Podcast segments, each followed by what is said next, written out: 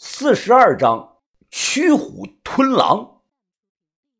深夜，淳安城西的广告牌后头，我咬着牙小声的说道：“看吧，于哥，我就知道这个人能跟上我们，他肯定是用了加码术的。”于哥听后，他皱了皱眉头，同样小声的说道：“这个人鬼鬼祟祟的，像是在踩点不如现在咱们冲出去抓他个现行。”我摇了摇头：“这个人会轻功，咱们这么冲出去，估计抓不到人呐。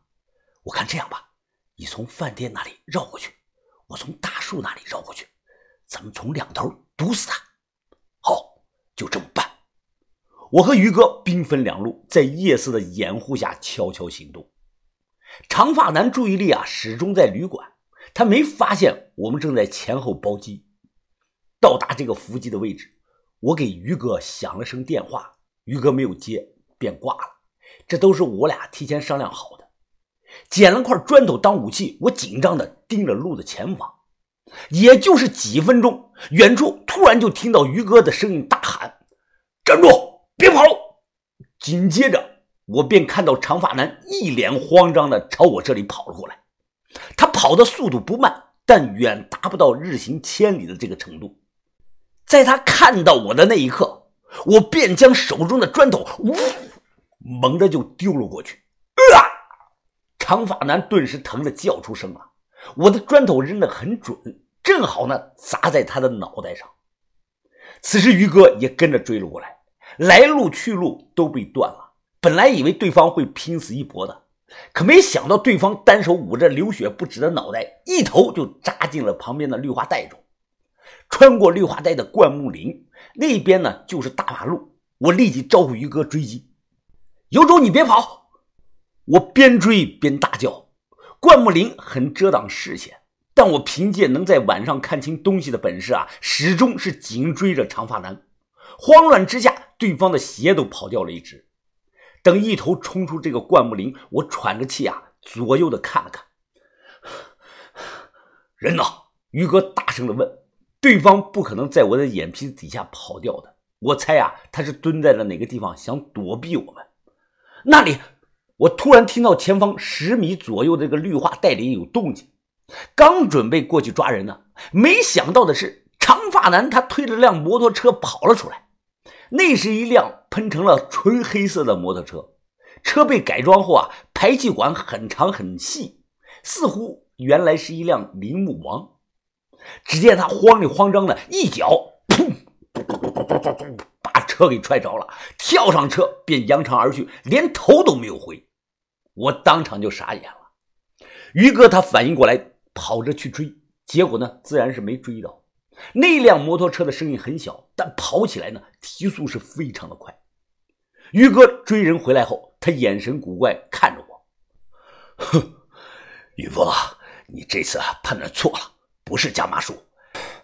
这个什么神行太保之所以能一路跟着我们，他是会铁马术。他娘的！我气得一脚踢到这个马路牙子上。狗屁的神行太保，废物一个，徒有虚名。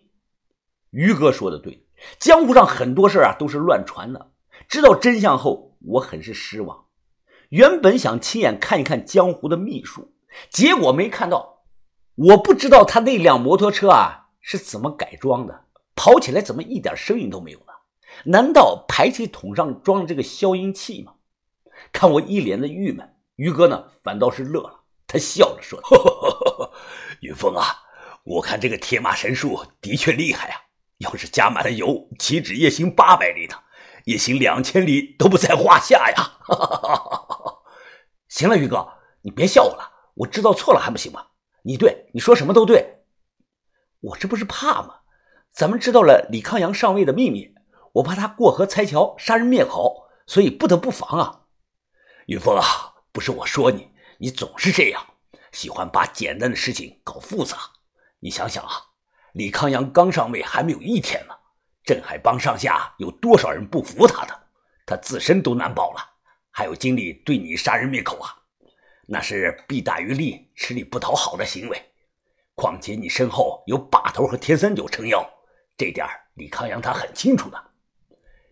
要我看啊，李康阳就是想杀人灭口，也得等他自己在帮里站稳了脚跟，然后呢，他再做。